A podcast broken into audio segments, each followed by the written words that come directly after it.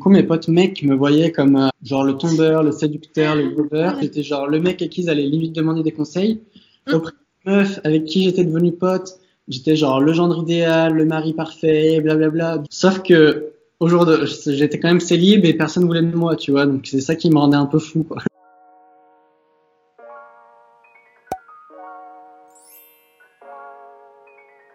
Bah du coup bienvenue euh, dans ce nouveau concept parce que d'ailleurs j'en ai pas encore parlé donc tu es le premier à savoir qui est euh, l'interview sensible que j'ai appelé comme ça et où je vais interviewer bah, des personnes hypersensibles ou personnes euh, atypiques et bah, comme on disait avant parce que du coup on a parlé avant que moi ton profil m'intéressait vu que tu es un homme hypersensible comment tu pourrais te présenter?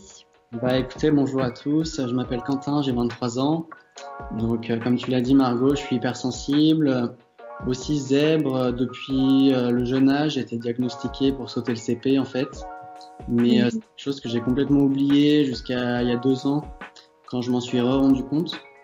Et euh, à part ça, je suis, euh, je suis étudiant. Enfin là, j'ai fini mes études depuis un an et euh, je travaille en Angleterre. Je suis expatrié depuis trois ans.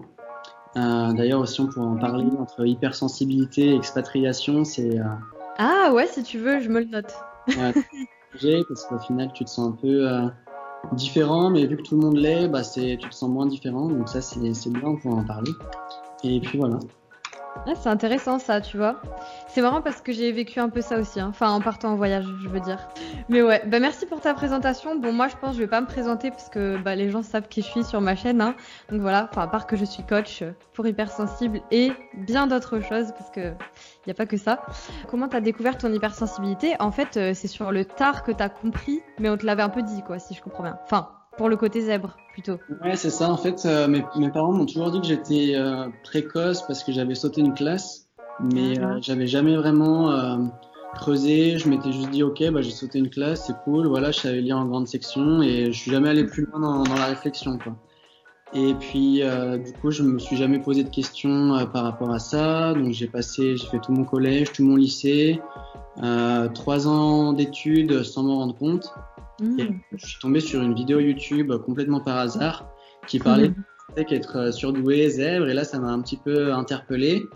Et après j'ai commencé à faire plus de recherches sur le sujet, et je me suis senti euh, vachement concerné. Mmh. Et euh, aussi en apprenant pas mal de, de caractéristiques de l'hypersensibilité, de l'hypersensibilité notamment, bah, je me suis rendu compte que il y a plein de pièces du puzzle qui s'assemblaient, plein de choses que j'avais pas compris dans le passé, qui maintenant faisaient beaucoup de sens. Et donc du coup ça c'était une belle étape. Ouais. Et ouais, non mais c'est intéressant parce que en fait, ça, je pense que moi j'ai eu un peu le même vécu, c'est-à-dire dans le sens, euh, bon, tu le sais, mais de toute façon, on t'a pas vraiment expliqué. Parce que juste savoir que, je sais pas, tu sautes une classe ou t'as des facilités, ça, en fait, ça reflète, mais que dalle. euh, Ouais. Pour moi, l'un- le, comment dire, la globalité de ce qu'est être zèbre. Enfin, c'est et finalement en plus euh, entre être zèbre enfant et adulte, je pense que c'est quand même différent, tu vois.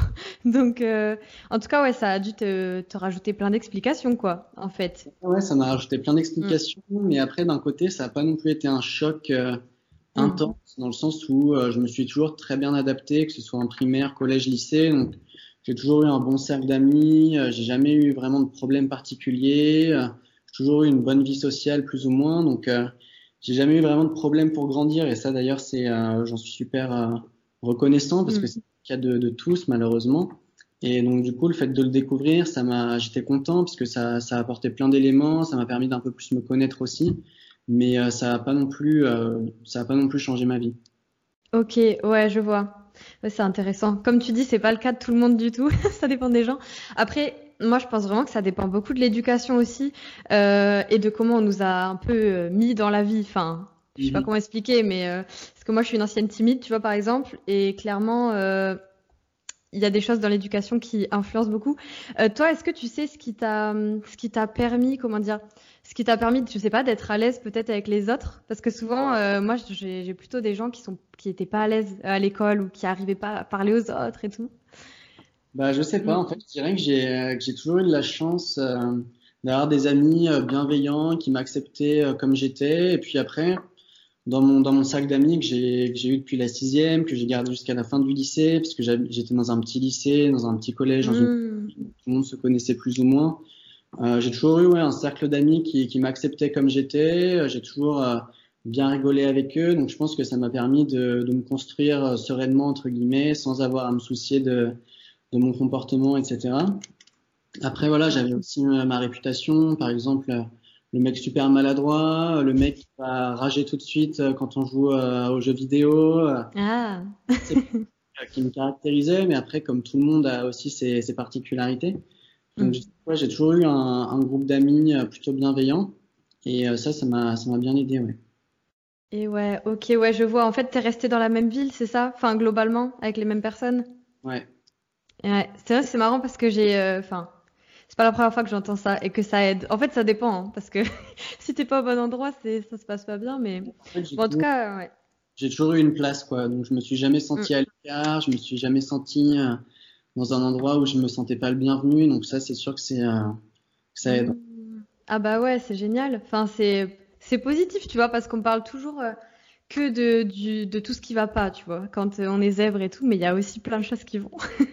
et ok, donc finalement, oui, vas-y, vas-y. Et j'allais dire en primaire, ouais, c'était peut-être le plus dur entre guillemets, parce que je suis arrivé, j'avais sauté le CP, donc j'arrive dans une nouvelle classe, mm. dans une nouvelle école même. Et euh, donc là, j'étais vite euh, catégorisé d'intello, etc. Donc euh, j'ai dû un peu trouver ma place. ouais. Là, j'avais opté pour une stratégie entre guillemets qui était de, de devenir pote avec un peu genre les chefs, les caïds de la classe. Donc du coup, j'étais un peu de leur protéger. Ah là là. Il allait me défendre, etc. Donc au final, j'ai toujours réussi, ouais, comme je te disais, un peu à m'adapter, quoi. Ouais, c'est marrant, tu as anticipé la question que j'allais poser en fait.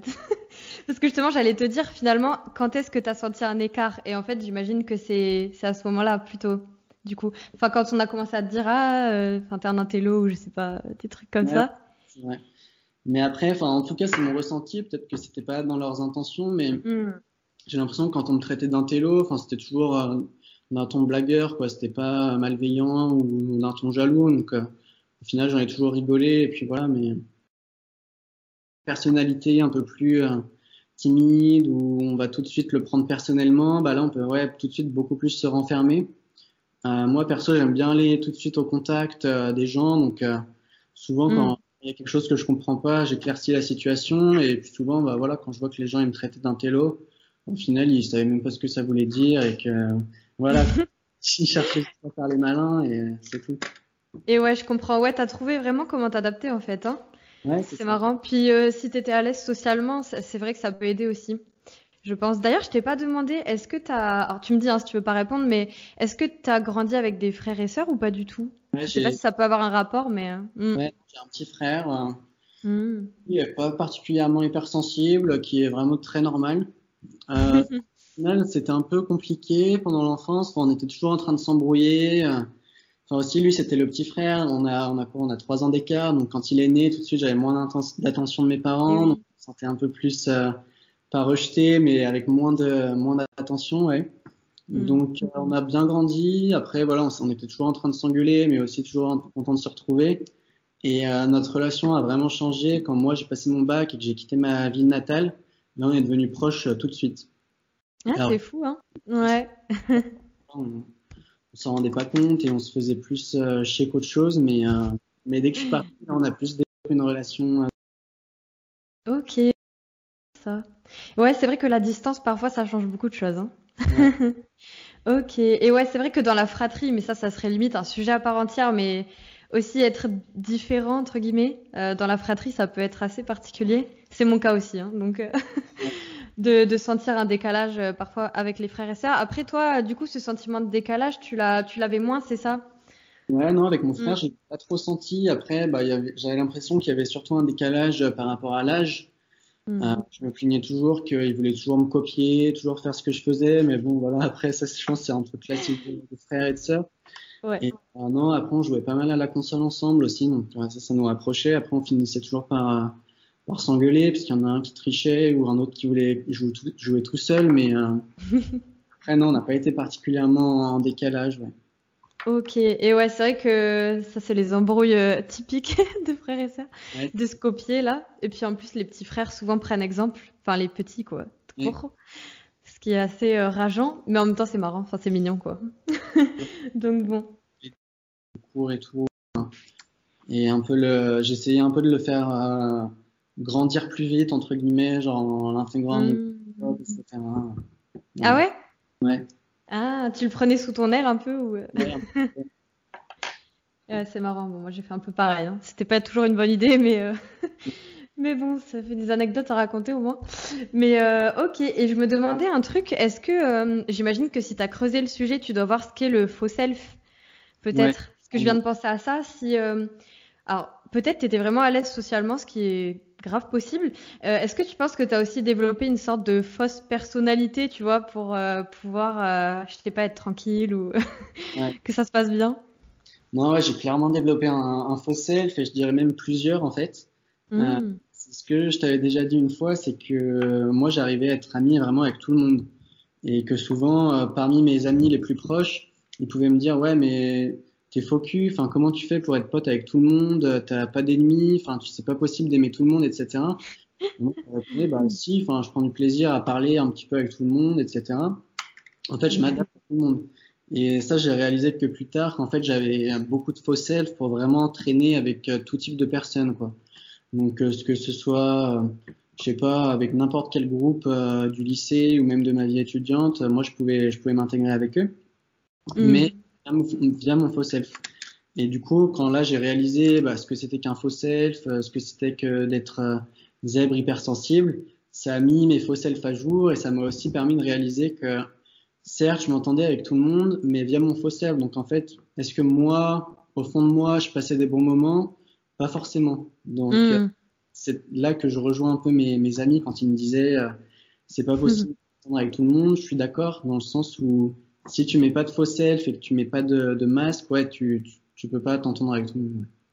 Ouais, je vois ce que tu veux dire. Et dans un sens, c'est assez normal, je trouve. Euh, parce que bon, on est quand même sociaux, du coup, on a envie de, bah, surtout euh, vers le collège-lycée, je pense. Hein, on a envie d'être aimé, tout ça. Enfin, en général, quand même.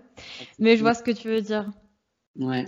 Mais après, maintenant que, que j'y réfléchis, est-ce que ça me rendait euh, hypocrite ou faux cul Bah, je, honnêtement, ça mérite le débat dans le sens où, hmm. voilà, j'aimais bien être aimé des gens, j'aimais bien me sentir apprécié, etc. Euh, donc euh, en soi, ouais, on peut dire que j'étais focus dans un sens, mais c'est pas pour autant que, je parlais à mhm. cette personne-là par intérêt, mais plus entre guillemets pour euh, satisfaire mon ego, de me dire voilà, je peux parler à mhm. tout le monde, tout le monde m'aime, etc. Ouais, je vois ce que tu veux dire. C'est différent. J'arrive beaucoup plus à identifier le genre de personnes avec qui je vais vraiment m'entendre, et du coup, je zappe un peu les personnes qui, qui sont moins compatibles avec moi. D'accord. Ouais, c'est vrai que focus, c'est un grand mot quand même, hein, mais, euh, mais je vois l'idée. Justement, ça me fait venir à un truc, parce que moi, j'ai eu ce problème aussi de. Enfin, ce problème. C'est-à-dire, tu me diras si toi, ça t'est arrivé, mais de t'entendre tellement avec plein de gens différents que c'est des gens que tu peux pas mélanger entre eux, en fait. Genre, tu peux pas faire une soirée et rassembler ces gens. ça marche pas, tu vois. Et, euh, et je sais que ça, enfin, dans mon cas, donc tu me diras si toi, ça te parle, mais euh, c'est aussi dû, je trouve, au fait de voir un peu le bon chez euh, tout le monde, tu sais, enfin voir le, ouais, le bon chez les autres et du coup, ça passe. tout le monde a, des bons côtés avec lesquels tu as envie de te rapprocher. Après, il y a un peu aussi euh, cette citation entre guillemets de toujours privilégier la qualité à la quantité. Et c'est vrai que mm. quand, tu te rapproches de tout le monde, au final, tu as beaucoup de relations plus ou moins superficielles et qui vont moins en profondeur, qui sont moins authentiques. Et récemment, j'ai réalisé que moi, en fait, je préférais les relations en, en qualité euh, plus profonde, plus authentique. Donc euh, c'est aussi pour ça que j'ai coupé des ponts avec des personnes au final que, que je voyais plus en tant que, que connaissance et que avec qui je pouvais avoir des comptes et que je vais moins que je vais considérer comme moins importante dans ma vie. Ouais, je vois totalement euh, ce que tu veux dire. Enfin, je pense que ça, c'est, ça vient avec le temps aussi. Après, ça dépend des profils. Hein. Mais euh, c'est marrant que tu parles de ça parce que j'ai euh, bah, quelqu'un de ma communauté qui avait une question pour toi reliée à ça, que j'avais pas noté d'ailleurs. C'était quelle serait ta définition justement d'une relation profonde? Mm-hmm. Bah déjà, je vais la séparer en deux entre une relation amicale et amoureuse. Euh, pour mm. moi, c'est vraiment euh, une personne avec qui tu peux vraiment être euh, toi, donc absolument sans faux self. Enfin, on a toujours un, un faux self, après, à quel point il est, il est profond ou pas. mais je pense que c'est une personne avec qui tu peux être le plus toi-même sans vraiment te soucier de comment tu, tu vas être jugé, comment on va interpréter ce que tu vas dire et que tu vas faire. Et c'est aussi quelqu'un avec qui tu peux te confier, avec qui tu peux avoir confiance, avec qui tu peux avoir des échanges euh, sans peur d'être euh, jugé, rejeté. Donc, euh, enfin, là, je dis ça en fait en, pensant à la relation que j'ai avec mon meilleur pote. Donc, c'est une relation idéale dans ma tête. Et euh, relation amoureuse, bah, je pense que c'est vraiment, voilà, pareil, quelqu'un avec qui tu te, tu te sens bien. Là, encore, je dirais une couche de faux self en moins c'est vraiment une personne qui, qui, va partager ta vie sur un plan vraiment intime. Donc, euh, moi, ce que, ce que j'imagine d'une relation amoureuse euh, idéale, et euh, je ne suis pas là pour en témoigner, pour l'instant, je suis célibataire. c'est vraiment quelqu'un avec qui je peux être et me comporter exactement comme si j'étais tout seul ou avec quelqu'un de très proche comme mon frère ou mon meilleur pote, sans, sans aucun complexe. Quoi. Ok, ouais, où t'es à l'aise en fait, hein, 100% à l'aise. ok, et ouais, c'est vrai que je pense que, bah, connaissant la personne qui m'a posé la question, euh, je sais que cette personne, je sais pas si toi c'est pareil, mais euh, a besoin de, de discussions profondes, genre de, je sais pas, retourner des sujets, se remettre en question, tout ça. Alors qu'il y a bah, des personnes où tu, tu sens que tu peux pas avoir cette connexion, tu vois, on va dire. Ouais. Non, c'est vrai, mais euh, c'est aussi ça d'un côté, c'est qu'on peut pas non plus être proche de tout le monde. Et voilà, il y a des gens avec qui on n'est pas compatible, il y a des gens avec qui on l'est. Euh, même si, voilà, en tant qu'hypersensible, on a toujours euh, ce côté très empathique, à toujours le, voir le bon chez les gens, comme tu disais. Donc au final, mhm. on a envie de s'investir euh, dans n'importe quelle relation. Mais je pense que le gros du travail, c'est vraiment de, de, savoir si euh, cet investissement en vaut la peine sur le long terme. Enfin, en tout cas, si c'est une relation amoureuse qu'on cherche à construire est-ce que c'est quelqu'un avec qui je vais pouvoir euh, satisfaire mes besoins? Et si mes besoins, c'est d'avoir des conversations profondes et authentiques, est-ce que voilà, c'est quelqu'un qui aime débattre? Est-ce que c'est quelqu'un qui a des intérêts similaires à moi, etc. Ok, bah ouais, c'est une bonne définition. enfin, c'est très clair, je trouve. Ouais, c'est vrai qu'on a souvent ce besoin, euh, enfin, de connexion, le côté intellectuel aussi, on va dire, enfin, d'être assez stimulé intellectuellement. Je sais pas après euh, pour toi, mais moi, c'est un truc qui ressort beaucoup dans les gens que j'accompagne. Et en même temps, bah, on peut pas tout avoir. Enfin, on peut être un peu très exigeant parfois aussi. Moi, ouais, le côté intellectuel, euh, bah, par exemple, j'aime bien. Enfin, je regarde quasiment jamais de films. Je regarde souvent beaucoup de documentaires. Euh, parce qu'en fait aussi, il y a, bon ça, ça va plus être un côté euh, hypersensible que intellectuel, mais en fait aussi, je regarde jamais de films. Parce hmm. ça me fait, ça me fout toujours la mort en fait. Quand je vois des histoires d'amour, bah, ça, au final, je suis plus triste que heureux. Euh, quand je vois des, des, des, trucs euh, de gens super heureux, bah, au final, moi, ça me rappelle ma condition personnelle et que du coup, je me dis, putain, ils sont plus heureux dans le film que moi. C'est cool. Et donc, du coup, je regarde très peu de films juste parce que je me connecte trop et que je m'investis trop. Mm. Dans... Et je comprends. Mm. Je regarde, au final, ça va être euh, plus les films un peu genre drama, d'horreur et tout, parce que je me dis, ok, mm. mieux que le perso, donc là, au moins, ça va pas me faire bader, tu vois. Ah ouais, tu peux regarder l'horreur, toi. C'est marrant, parce que moi, je peux pas, par exemple. genre forcément gore, mais un peu plus genre stressant, ou alors où ça se finit mal, tu vois. Parce que comme ça, je me, je me dis que ma situation est moins pire et du coup, ça me fait moins bader. Ah ouais, c'est marrant, c'est fou parce que moi, c'est tout l'inverse. Mais ouais, je vois ce que tu veux dire. Et surtout, j'imagine, dans les films d'amour, enfin, c'est de ça un peu que tu voulais parler ou c'est des films en général ou... Classiques, genre euh, Titanic, euh, Love Actually, tu vois, bon, je les ai vus. Ah mais je les re-regarderai pas, juste, ou alors je les regarderai que si, genre, euh, je suis avec ma copine et que, tu vois, je suis content d'être avec elle. Mais par exemple, le regarder des potes, enfin, c'est pas trop le genre de film que tu vas regarder entre potes, mais quand même, tu vois, euh, bah, j'aurais pas envie de les regarder juste parce que ça va me faire bader, genre, juste de voir ces gens qui veulent une si belle histoire, etc. Et que moi, je suis là sur mon canapé à juste euh, croiser les doigts pour que ça m'arrive. Au final, ça me fait passer un moins bon moment que, que si j'avais pas regardé le film. Quoi. Ouais, non, mais je vois ce que tu veux dire. Puis c'est vrai que nous, quand on regarde des films, souvent on est vraiment plongé dedans, alors euh, laisse tomber quoi. Et euh, c'est, du coup, bah, vu que tu parles de ça, ça me fait penser. Euh, c'est vrai que tu en avais parlé dans un podcast, c'est ça qui m'avait beaucoup interpellé aussi. Dans ta. Hum, comment dire les difficultés que tu as pu avoir justement en tant que peut-être homme hypersensible ou ça dépend aussi d'autres choses, hein, je pense, comme on disait, euh, avec les avec les femmes. Ouais. Et euh, ouais, si tu veux en parler, euh, ça, je pense que ça peut être intéressant. voilà. comme tout mec, j'ai toujours eu envie d'avoir d'avoir une copine, surtout quand je voyais mes potes commencer à avoir leur première meuf, etc. Ou rouler leur première pelle, etc. Moi, je me disais, bon, ça serait peut-être temps pour moi aussi. Euh, j'avais, bon, une copine en sixième euh, pendant une semaine, mais elle avait cassé sur. Donc, euh, ah oui, d'accord. Très sympa ça. Mais après, je dirais, ouais, en tant que comme hypersensible, la difficulté, en fait, c'est que on essaye toujours de se rapprocher des, des gens via l'empathie, en essayant vraiment de les écouter, d'être confident, etc. Et au final, en tout cas, de mon expérience, euh, quand je faisais ça avec euh, avec les meufs, dans l'optique de potentiellement euh, sortir avec elles, etc. Euh, je me faisais toujours friend zone, je me faisais toujours décrire de, de confident, de meilleurs potes, etc. Même parfois genre de gendre idéal, etc. J'ai jamais réussi à me positionner en tant que mec potentiel pour la meuf en fait.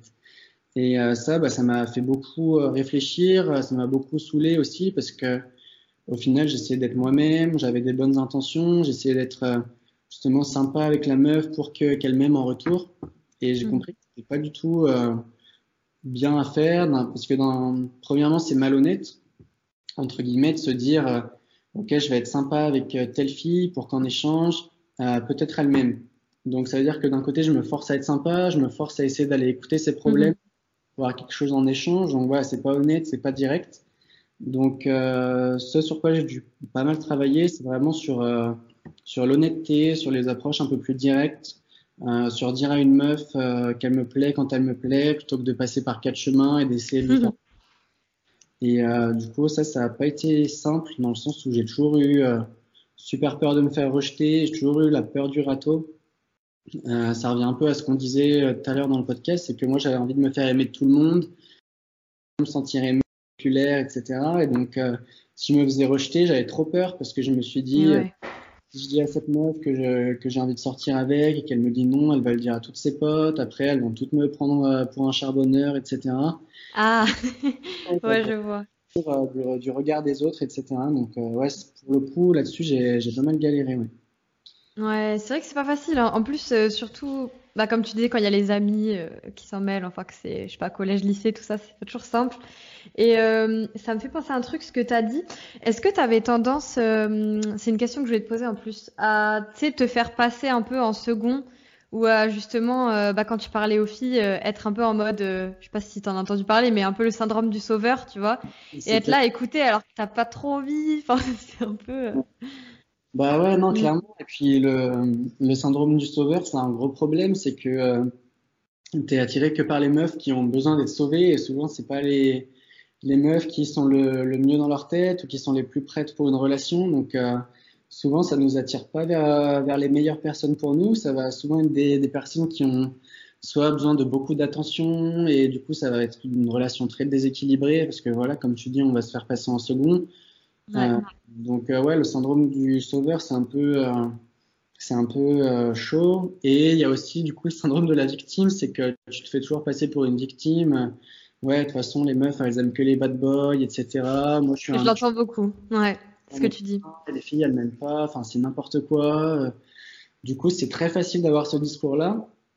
Et je le comprends parce que je l'ai eu, mais malheureusement, c'est pas un discours euh, qui tient dans le sens où, certes, on se prend pour un mec bien, on se dit, je vois pas pourquoi la meuf, elle serait pas attirée vers moi. Mais enfin, de, de mon expérience, de mes réflexions et tout, je pense qu'en fait, la meuf est pas attirée par toi juste parce que t'as jamais été honnête avec elle, t'as jamais joué carte sur table, euh, tu lui as jamais dit tu me plais, euh, etc. Donc, euh, au final, c'est sûr que si tu as une approche un petit peu plus euh, sournoise, à écouter ses problèmes, à traîner avec elle, à voilà, à, à l'écouter parler de ses crushs, bah ouais, tu vas te faire un friendzone. Tu vas dire que t'étais un mec bien et que les crushs de qui elle te parle, bah, c'est des bad boys. Et ouais, non mais je, je, vois tout à fait ce que tu veux dire. C'est vachement bien qu'on en parle parce que j'ai énormément, énormément ce genre de témoignages d'hommes qui sont en mode ouais, mais de toute façon moi je laisse tomber, les filles elles veulent que des connards. C'est vraiment le terme utilisé. Hein. Et en vrai c'est tellement plus compliqué que ça. Enfin ça, ça pourrait s'expliquer par trop de choses, mais parce que bon, on est aussi très conditionné en tant que femme et tout, donc euh, c'est encore autre chose. Mais euh, enfin à être entre guillemets dominé ou à se retrouver avec des gens pas très euh, respectueux. Puis ça dépend de notre éducation, de comment on nous a traités. Enfin bref, c'est tout un truc vraiment, c'est un énorme sujet. Et euh, je vois ce que tu veux dire, ouais, le, le, côté victime qui au final te donne pas de solution, euh, du coup, j'imagine. Enfin... Le côté victime, il te donne pas de mm. solution. Enfin moi, dans mon cas, hein, c'était surtout ouais de la première jusqu'à ma troisième année d'études, donc quasiment pendant cinq ans. J'avais mm. un discours passif-agressif, ouais, les meufs, elles m'aiment pas, ma juste valeur. Alors que je suis le, meuf, je suis le mec parfait. Pour toutes les meufs que j'écoute se plaindre, etc., elles veulent pas de moi, c'est n'importe quoi et tout. Et du coup, tu te rends un peu passif-agressif. Au final, tu développes, tu développes un peu plus euh, d'agressivité vis-à-vis des meufs parce que tu, tu comprends pas leur raisonnement, etc. Moi, mm. j'ai à un stade où, justement, comme je le raconte dans mon podcast, où j'étais en mode bon bah tu sais quoi euh, avec les meufs j'ai tellement essayé j'ai tellement mis toutes mes bonnes intentions et ça marche pas que je vais arrêter d'essayer. Au final je finirai ma vie seule c'est pas grave euh, je passerai des très bons aussi. Et je m'étais résigné j'avais accepté ça et ça c'était assez euh, assez chaud quand même. Et au final voilà après j'ai un peu travaillé sur moi j'ai un peu essayé de comprendre ce qui allait pas et maintenant ça ça va beaucoup mieux. Mais avant tout, ce qui va beaucoup mieux, c'est que je me présente tel que je suis avec mes euh, besoins. Et si mon besoin, mm. je vais te dire ouais que tu me plais, j'aimerais bien apprendre à plus te connaître, etc. Et euh, du coup, la meuf me verra sous cet angle-là. Alors que si j'utilisais mon approche d'avant, où je vais voir la meuf en essayant juste d'être pote, et que mon faux self est le pote parfait, et oui. moi, pote, quoi. Et en plus, toi, tu devais te sentir en, en incohérence, tu sais, interne, en mode euh, je fais ça, mais je pense ça, tu vois. Clairement, bah, surtout, j'avais vraiment pas le, le courage de, de, euh, de, dévoiler ce que j'avais vraiment envie, qui était euh, de sortir avec la meuf, quoi. Ouais. C'est super triste au final. Et en plus, il y a tout un paradoxe, comme on disait tout à l'heure, c'est-à-dire que à la fois, tu étais vu comme le pote euh, gentil, quoi, si je comprends bien, en même temps comme le gendre idéal, et en même temps, comme tu me disais, euh, tu pouvais être vu un peu comme un lover ou quoi. Peut-être par les autres mecs, non? Un peu séducteur. Ça, me, hmm. frustrait tellement parce que du coup, mes potes mecs me voyaient comme euh, genre le tombeur, le séducteur, le lover. Oh ou genre, près d'eux, j'étais genre le mec à qui ils allaient limite demander des conseils. Hmm. Auprès de meuf avec qui j'étais devenu pote J'étais genre le gendre idéal, le mari parfait, blablabla. Du coup, au vu des meufs, j'étais le mec parfait. Sauf que au jour de, j'étais quand même célib et personne voulait de moi, tu vois. Donc c'est ça qui me rendait un peu fou, quoi. Et ouais, c'est incohérent. Tu devais être là, mais quoi? Je comprends pas ce truc. Non, non. Ouais, je vois ce que tu veux dire, mais c'est vrai, hein, enfin, c'est tout un paradoxe. Mais je me rappelle de ça parce qu'il y avait des mecs dans ta situation que je connaissais, et c'est vrai qu'ils étaient perdus, ils étaient là, mais je comprends pas. et puis justement, je pense que toi, tu avais cette capacité que parfois d'autres mecs ne, comment dire, je sais pas, on peut pas dire qu'ils l'ont pas parce que je pense pas qu'ils développent pas d'être à l'écoute, tu vois, et qu'en fait, il faudrait trouver un juste milieu, quoi. Écouter, mais en même temps penser à soi, enfin, tu vois. Après, ouais, moi, ce que je peux vraiment conseiller aux mecs bah, qui sont dans cette mm. situation, qui, euh, qui, ont plein de bonnes intentions avec les meufs et avec qui ça marche pas, de, euh, de vraiment pas euh, développer d'agressivité, de vraiment pas se dire, de toute façon, mm. les meufs, elles savent ce qu'elles veulent, elles veulent que des, elles veulent, elles veulent que des bad boys, etc. Parce que certes, c'est ce qui apparaît comme logique, mais c'est pas ça qui va nous faire avancer. Donc, il faut vraiment se, se remettre en question, se poser les bonnes questions. Est-ce que euh, est-ce qu'on est honnête avec nos, nos intentions, etc. Et euh, c'est ça aussi qui est dur à, à le jour où on est honnête. Et ben il faut aussi être à l'aise mhm. avec se faire rejeter, se prendre des râteaux parce que voilà, c'est pas parce que tu es honnête avec quelqu'un qu'elle va que ça va être réciproque et qu'elle va vouloir sortir avec toi. Donc euh, devenir honnête, c'est aussi devenir à l'aise avec avec le rejet, avec le râteau. Et ça voilà, c'est c'est pas facile. Mais, En fait, euh, c'est prendre un risque, quoi, clairement. risque. Après, c'est ce qu'on dit, euh, le profit est toujours proportionnel au risque. Donc, euh, si tu prends pas de risque, t'as pas de profit. C'est vrai. Ou au mieux, du coup, tu vas te retrouver dans une situation qui ne te va pas vraiment parce que t'es pas toi. Enfin bon. Mais c'est vrai que c'est faut un temps pour le comprendre, hein, je pense. Et aussi, bah, justement, ça me fait penser à une question là qu'on a eue où euh, justement un, mec te demandait euh, comment ne pas ruminer après un rejet. Alors, je te laisse voir, qu'est-ce que tu veux répondre Moi, j'ai un peu ma petite idée là-dessus, mais. Euh, bah, comment ne pas ruminer après un rejet Déjà, pourquoi pas? Tu peux ruminer un petit peu, ça te fait plaisir, voilà, pendant 10 minutes. Voilà, mais après, ce qu'il faut, c'est pas que, que ça se reproduise, ou du moins comprendre pourquoi ça s'est produit. Euh, pourquoi est-ce que tu t'es fait rejeter? Est-ce qu'il euh, y a une bonne raison? Est-ce que c'est euh, c'est le hasard? Et que si tu essayes plusieurs fois, ça, ça marchera? Moi, je pense qu'il faut vraiment toujours apprendre, apprendre de, ses, de ses erreurs. Et je dis pas que se faire rejeter, c'est une erreur, hein, c'est la vie. Euh, et certes, c'est facile de, de, vouloir ruminer parce que c'est la solution de facilité de, de, mettre le blâme sur quelqu'un d'autre plutôt que de voilà. prendre ses propres responsabilités. Mais euh, je pense qu'on a tout à y gagner de vraiment d'essayer d'être plus introspectif, d'apprendre de nos erreurs, de comprendre ce qu'on peut améliorer pour la prochaine fois et euh, pour qu'au final, à la fin, ça, ça marche. Mais euh, je suis d'accord que que de ruminer, ça, ça soulage un petit peu entre guillemets parce que euh, au lieu de se considérer comme responsable, on considère que c'est l'autre qui est responsable et donc du coup on se remet pas en question et au final c'est beaucoup plus euh, stable et voilà pour nous. Et stable et en même temps euh, ça bloque aussi. Enfin, mais je vois ce que tu veux dire et c'est marrant parce que là, euh, tu vois, même moi ça me fait des prises de conscience là ce que tu dis. C'est euh, ce truc où moi j'ai beaucoup senti chez les hommes justement qui avaient ce souci là que ils ils avaient de plus en plus de frustration, limite qu'ils commençaient à détester les femmes un peu, enfin ils commençaient à être vraiment très saoulés et en avoir une image euh, hyper euh, en mode méfiance quoi. Mais en fait c'était aussi eux qui entretenaient le schéma, enfin tu vois c'est complexe. Non ouais c'est vraiment mm. c'est vraiment un cercle vicieux et puis euh, le plus on va ruminer, le plus on va devenir mm. comme méfiant, euh, bah, le moins on va se, euh, se, montrer tel que l'on est euh, en face des meufs parce qu'on n'a pas envie de se faire blesser. Donc au final, ouais, ça va vraiment nous, nous recentrer sur nous-mêmes. Et euh, ouais. euh, je dis dans mon podcast, justement, au moment où j'ai décidé de complètement arrêter avec les meufs parce que voilà, j'avais envie d'abandonner, j'avais trop essayé et ça marchait pas. J'étais limite en train de me dire que au final, c'était un signe pour que je devienne gay parce que j'ai toujours attiré -hmm. pas mal de, de mecs homosexuels et que je me disais que si jamais je devenais euh, gay moi-même, bah, j'aurais beaucoup plus de facilité, quoi. Et je prenais limite ça comme un signe. -hmm.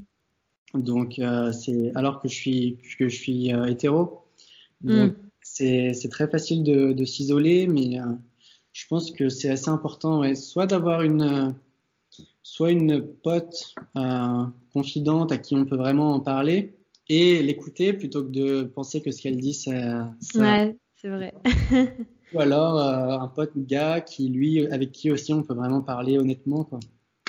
Et ouais, c'est intéressant d'avoir la vision un peu de d'un homme là-dessus parce que du coup euh, j'ai vu un truc là il y a pas longtemps et je me suis demandé est-ce que toi tu voyais euh, c'est super, super intéressant ce que tu dis. Euh, est-ce que toi tu voyais les filles comme instables par exemple ou euh, tu vois quelque chose comme ça? Bah en fait mm. ça revient un peu à ce qu'on disait au syndrome du sauveur c'est mm. automatiquement vers les meufs instables dans le sens où ouais. c'est lesquelles que je pensais que j'avais le plus de chance, tu vois, parce que au final, les meufs avec le plus de problèmes, bah, c'est celles qui étaient le plus susceptibles de me les raconter, de passer du temps à m'en parler. Et, que et ouais, je vois. Mm. Donc, euh, et ça, je m'en suis rendu compte très tard aussi, c'est que inconsciemment, euh, j'allais jamais vers les meufs stables, émotionnellement matures, prêtes à avoir un mec, prêtes à avoir du sérieux bah, inconsciemment, j'allais jamais vers elle. Et ça, c'était une grosse partie de, de, mon problème aussi. Ouais. C'est que j'allais toujours vers, euh, vers les meufs qui avaient eu euh, des problèmes, qui en avaient encore, qui, avaient, qui étaient en manque d'attention, etc. Ouais, c'est intéressant ce que tu dis parce que, bon, il y a le même cas, enfin, moi, je vois le même cas avec les femmes, mais qui vont vers les hommes avec des problèmes, on va ouais. dire. Et euh, je sais qu'il y a un truc qui est hyper inconscient qui peut se mettre en place. Tu me diras si ça te parle, mais c'est que finalement, quand tu te mets avec quelqu'un euh, qui a besoin de se confier, bah, la personne a besoin de toi. Et donc, dans un sens, tu deviens un peu indispensable, tu vois. Mais c'est hyper inconscient. Hein.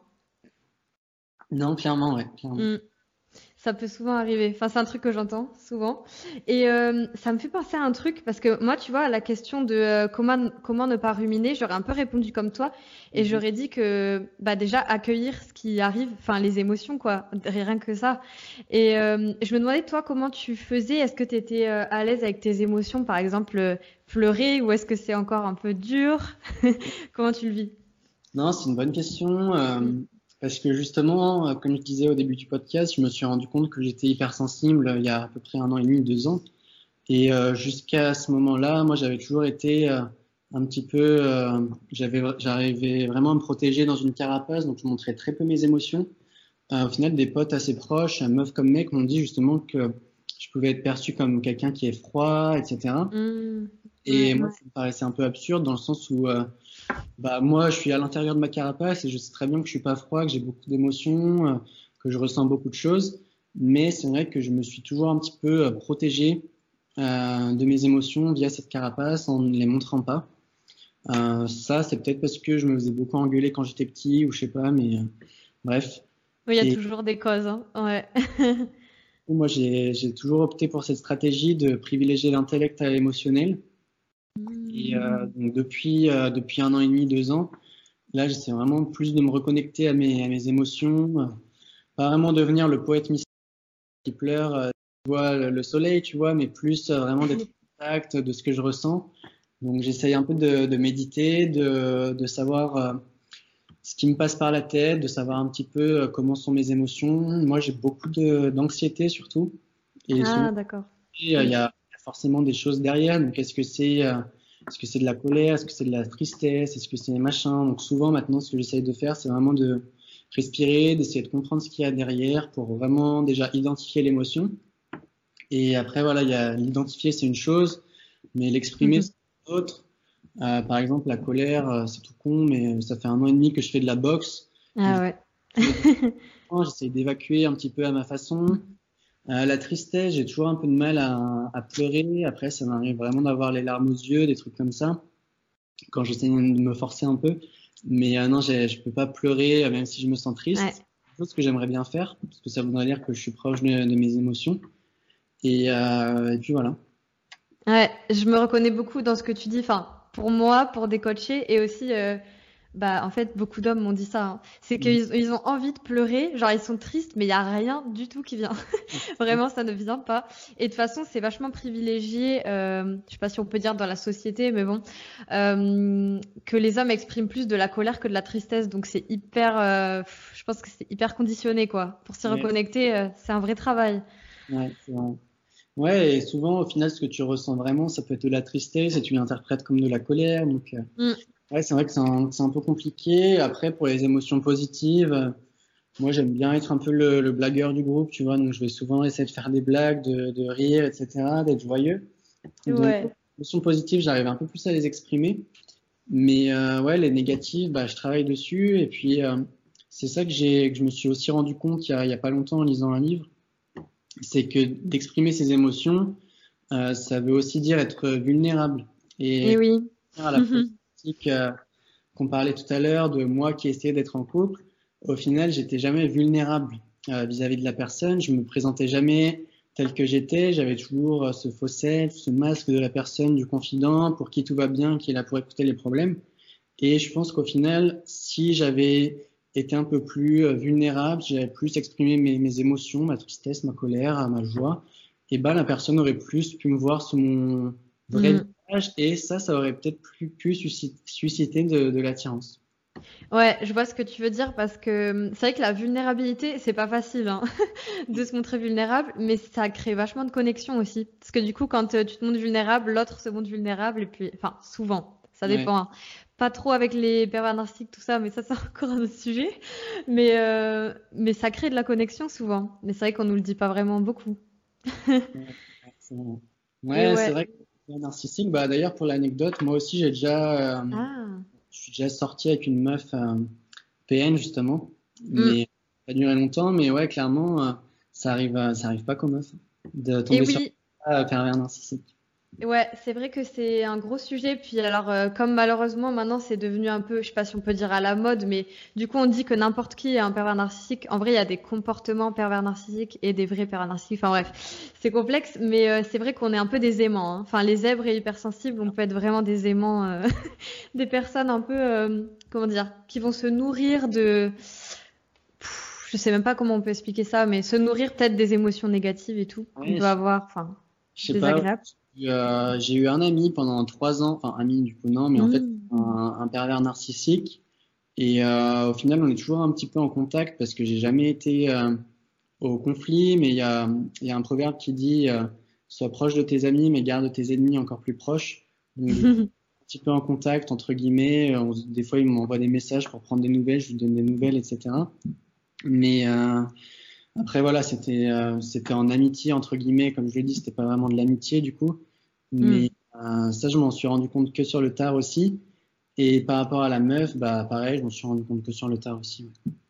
Et ouais, en fait, comment t'as capté Enfin, est-ce que c'était des personnes un peu rabaissantes ou avec des petits pics implicites? Parce que souvent, c'est pas trop fort d'un coup.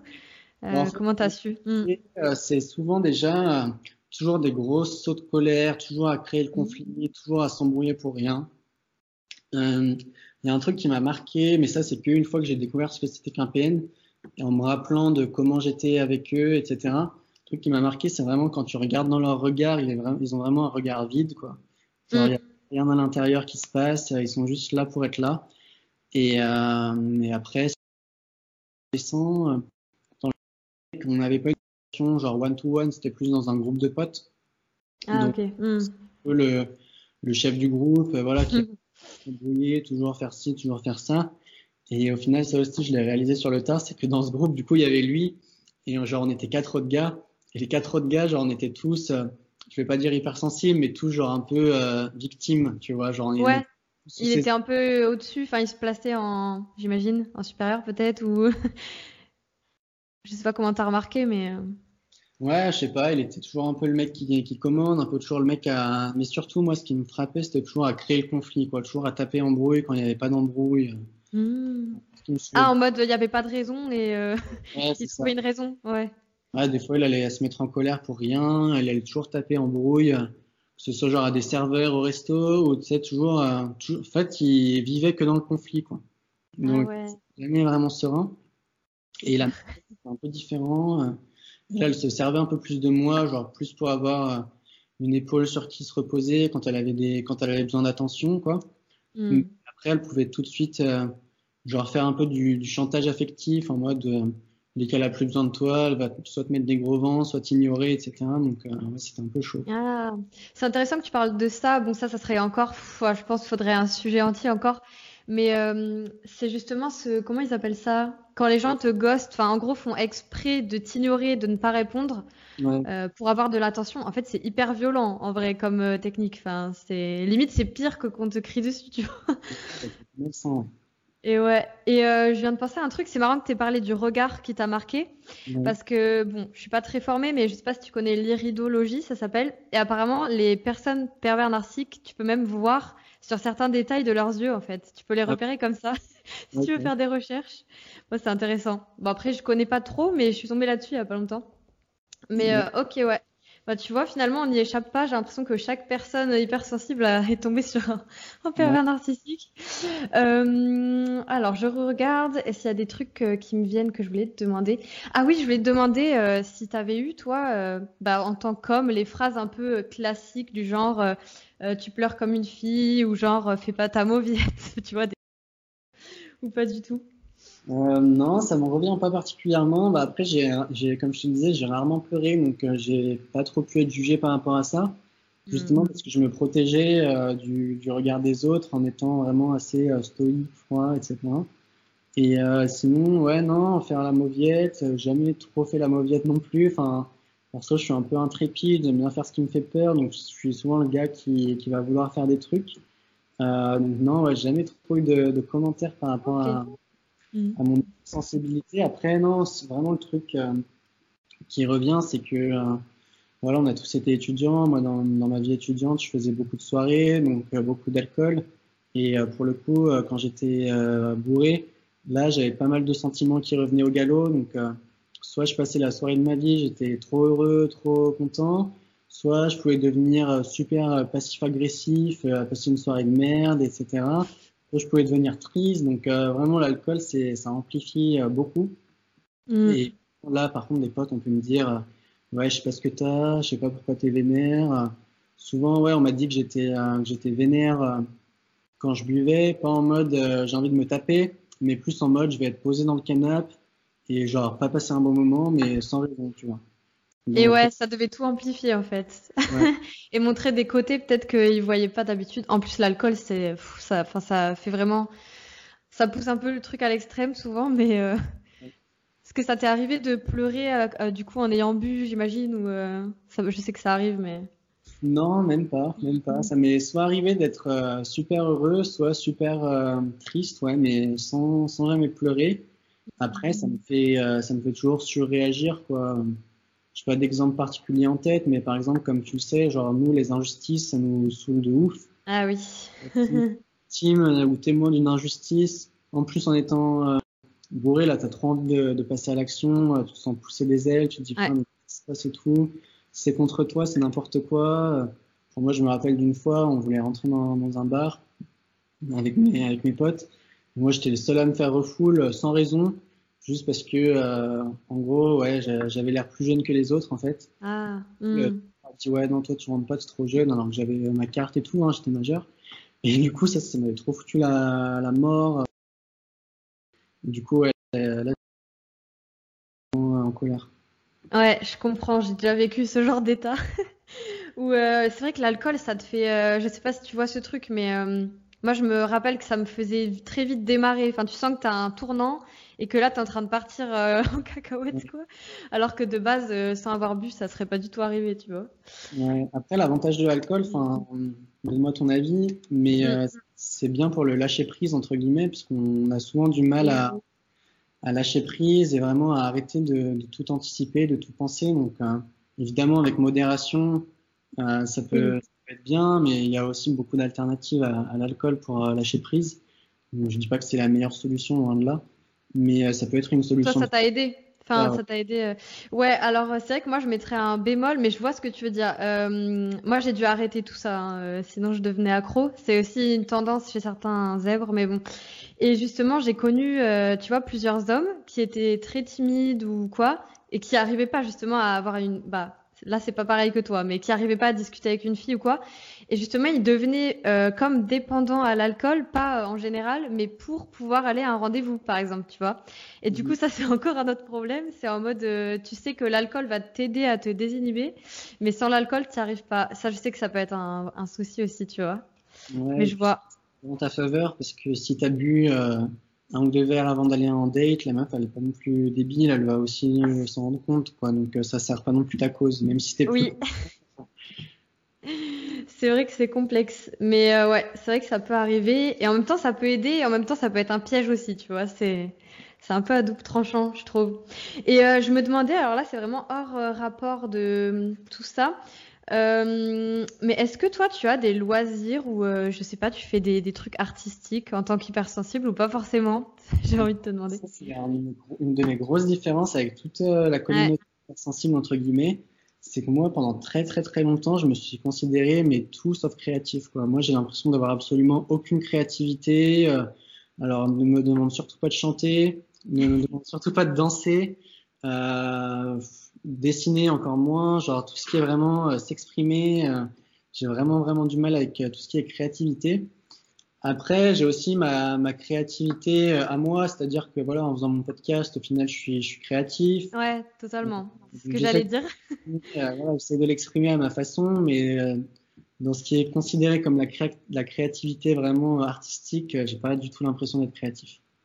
Alors, tu vois, c'est marrant que tu dises ça parce que j'ai plein, mais plein, plein, plein de personnes qui me disent c'est bizarre parce que justement, on est censé être créatif et moi, je suis pas créatif. Et c'est un truc que j'entends, mais vraiment tout le temps. Enfin, alors, t'as à l'inverse des gens qui ont. Tu vois, par exemple, moi, je sais que j'ai toujours fait du dessin et tout, donc je me suis identifiée comme créative, mais en vrai, la créativité, c'est, c'est pas que dessiner, tu vois.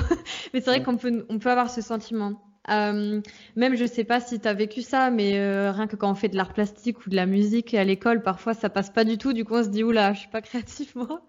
Alors qu'en fait.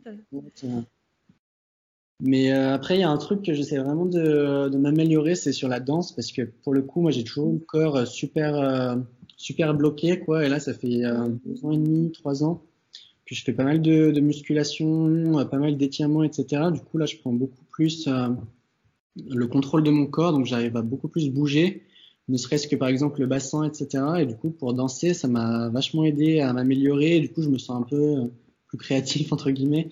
Oui, je vois. En plus, la muscu, euh, pour en avoir fait, je sais que, pour en avoir fait beaucoup, euh, je sais que si on s'étire pas, ça te rend encore plus rigide un peu. Donc, et tu disais que tu faisais de la boxe. Aussi. Ouais, Ouais, je fais un peu de boxe. bah, après, je l'ai fait un peu à l'arrache. Hein. Chez moi, j'ai acheté des gants, j'ai pris un vieux matelas et je tape dessus. Enfin, surtout là pendant Non, mais trop drôle. J'ai fait pareil en fait. C'est pour ça que je rigole. Ok. Ouais, t'as mis un matelas contre le mur? Ouais, ouais. Ouais, c'est marrant. Et ouais, t'as pas pensé à un sac de frappe ou euh, trop cher ou trop galère? Pas trop cher en fait, mais, euh, mais peut-être que j'y réfléchirai, ouais. Ouais, c'est marrant. Bah, ça te plairait les cours de boxe alors, je pense.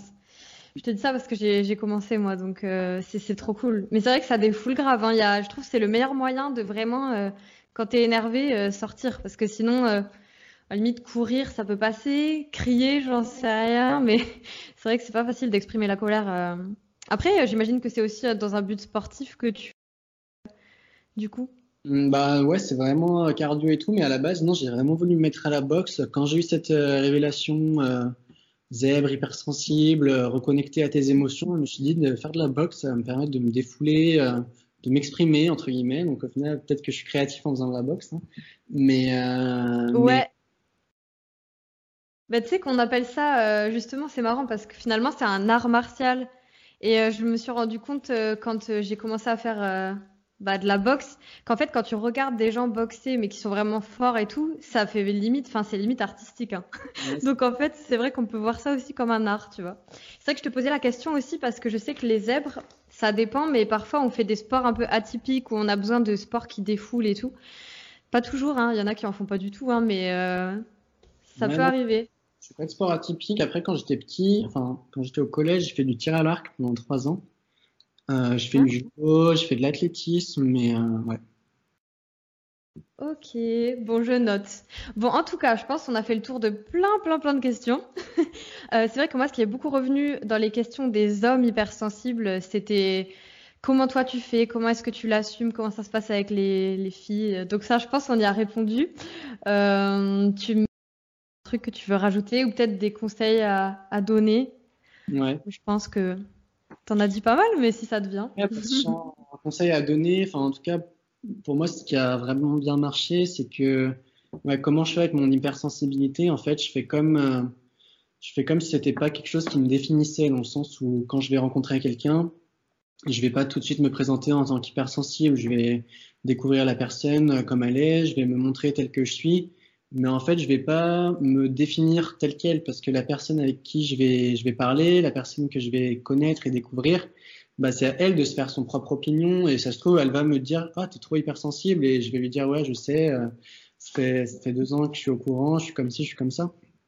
Mais si la personne s'en rend pas compte, euh, pourquoi lui dire en fait? Parce que ça, ça, ça te, ça te catégorise un petit peu, ça fait un peu euh, la personne qui a besoin que la personne sache ça pour, euh, mm. interpréter. Donc pour moi, ça fait, c'est pas quelque chose qui, qui sert ta cause entre guillemets. Après, c'est perso. Hein, je pense qu'il y a des gens qui peuvent euh, aussi bien vivre en, disant à tous les gens qui croisent. Mais euh, moi, perso, que ce soit pour être euh, zèbre, hypersensible, c'est pas quelque chose avec lequel je vais vraiment en parler. voilà. Ouais, c'est ça, ça te définit pas totalement. Genre, ça fait partie de toi, mais c'est pas Ouais, ça fait partie. Toute ta définition. Mm. aussi beaucoup d'autres choses. Et ouais, c'est vrai que ça, c'est super important de le rappeler. Hein. Parce que parfois, euh, du coup, on explique tout, enfin, on veut tout expliquer par notre hypersensibilité. Et je vois des gens, tu vois, moi, ça m'arrive sur mes groupes Facebook, et euh, surtout sur Facebook d'ailleurs, que les personnes soient en mode, euh, mais de toute façon, vu que je suis zèbre, hypersensible, en gros, ma vie va être forcément pourrie. Enfin, ils s'en sont fait une image comme si ça définissait tout et que ça allait vraiment bah, foutent leur vie un peu en l'air, tu vois. En vrai, ça dépend de tellement d'autres choses, enfin, de notre santé mentale, de notre entourage, de, enfin, trop de trucs. Donc, euh, c'est vrai que c'est un bon rappel, je pense. Ouais, en fait, je pense pas qu'il faut que ce soit une excuse dans le sens où pour, euh, pour créer des relations donc authentiques, etc., avec les gens, il faut se présenter avec nos qualités et nos défauts. Et être zèbre ou hypersensible, ça a des qualités et des défauts.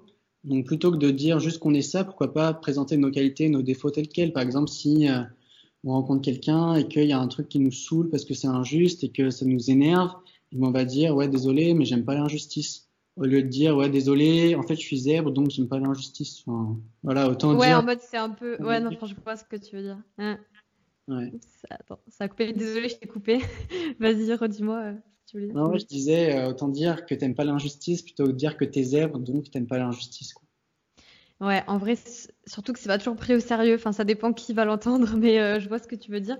Et euh, je soulève ça parce que je trouve que c'est super intéressant. À un moment, tu as parlé du fait de connaître ses besoins. Je trouve que mhm. c'est un peu le truc vraiment, mais grave à retenir, encore plus pour des hypersensibles pour moi, de faire attention à ses besoins et les connaître. Et euh, tu vois, c'est marrant parce que quand je demande, et surtout chez les hommes, alors je sais pas pourquoi, mais souvent quand je leur demande euh, bah, un peu s'ils savent leurs besoins, tu vois, ou leurs attentes, souvent ils savent pas. Donc du coup, je sais pas si toi, ça a toujours été clair pour toi ou comment tu as su, euh, ah ben j'ai besoin de tel truc, euh, je sais pas, là j'ai besoin de me reposer, là j'ai besoin de, de, dire ce que je pense. comment tu as identifié J'ai appris à identifier mes besoins quand j'ai appris que j'étais hypersensible, parce qu'avant je faisais beaucoup de trucs que j'avais pas forcément envie mais je les faisais parce que je me disais allez ça va être sympa ou en me forçant un petit peu. Mais euh, depuis que, que j'ai appris voilà qu'il fallait s'écouter qu'on avait tous des besoins voilà il y a des trucs que je fais plus. Euh, bon là c'est un mauvais exemple parce que c'est euh, le confinement mais par exemple je sais qu'aller en boîte euh, ça me saoule de ouf. Et mm. avant souvent en boîte juste un petit peu pour suivre le mouvement etc et à chaque fois je passais des mauvaises soirées j'étais fatigué je dépensais trop tu t'ennuyais ou ouais je m'ennuyais aussi ouais. Donc, du coup, maintenant, ce que je fais, bah, c'est que je vais juste euh, au before et puis après, voilà, soit je rentre chez moi, soit au final, on n'y va plus trop. Donc, ça, c'est un peu un exemple entre guillemets. Autre truc, par exemple, je déteste la foule. Donc, hmm. par exemple, tout ce qui est concert, manifestation, ça, c'est vraiment pas pour moi. Donc, euh, j'ai fait l'erreur d'aller genre à des concerts, à des festivals, mais là, par exemple, ça, je sais que j'irai plus jamais. Donc, ça, c'est un peu écouter mes besoins aussi si on me propose euh, de faire ça. Et puis voilà, ce genre de truc. Après, ouais, tout ce qui est bruit, ça me saoule un peu. Donc, euh, par exemple, je dors avec des bouchons d'oreilles, tu vois. Oui. t'es pas le seul, hein. on me le dit beaucoup. Et ouais, les festivals, c'est vrai, euh, c'est vrai que c'est marrant parce que ça dépend vachement des gens. Euh, par exemple, moi j'adore. Par contre, il faut absolument pas que je sois au milieu de la foule, genre devant, que, enfin, faut que je sache qu'il y a une sortie, tu vois, que je vais pas être coincée. Alors, je sais pas si toi c'est cet effet où t'as beaucoup de gens et ça t'oppresse ou ça te fait ça un peu ou euh... Ouais, ça m'oppresse. Mm. Non, ça m'étonne pas. Hein. Quand il y a trop de monde ou ce genre de truc. Et ouais, de toute façon, on capte pas mal d'informations, donc ça doit faire un peu trop. Ouais. Bah écoute, euh, je pense qu'on a fait le tour de pas mal de trucs. Je pense qu'on aurait encore plein d'autres trucs à dire, mais il faudrait encore une autre heure, tu vois. Euh, Qu'est-ce que j'allais dire? Bah déjà, merci d'avoir participé, parce que du coup, tu es la première personne euh, de cette interview. Ah bah, donc euh, c'est lancé aujourd'hui. Euh, je pense que ça pourra vraiment parler euh, aux hommes euh, et même aux femmes hein, d'ailleurs qui nous écoutent. D'ailleurs, c'est vrai que j'oublie souvent de le dire, mais s'il y a des personnes qui sont interpellées ou quoi, qui ont des questions, vous pouvez les mettre hein, en commentaire ou quoi. Puis on pourra peut-être y répondre plus tard, qui sait. Est-ce que tu as une question ou un truc que tu rajouterais ou tu penses c'est bon? Non, bah, Particulièrement. Après, voilà, merci de m'avoir accueilli. C'était cool d'en parler en tout cas. Euh, et puis n'hésitez pas, j'ai un compte euh, sur l'hypersensibilité aussi, euh, hypersensibilité.facile où j'ai un podcast et je parle pareil de l'hypersensibilité, etc. Donc euh, n'hésitez pas à aller, à aller voir et merci du coup Margot pour l'invitation. De rien, bah ouais, je mettrai tes liens euh, en bas. Hein. Je te, je te, enfin, j'y ai pensé, hein, j'ai oublié de te le dire, mais, euh, mais du coup, je les mettrai. Bon, du coup, je vais couper l'interview. Euh, nous, on se retrouve juste après. Et bah, du coup, si vous avez des, des questions ou quoi, vraiment laissez-les, faut pas avoir peur. Et on se retrouve après.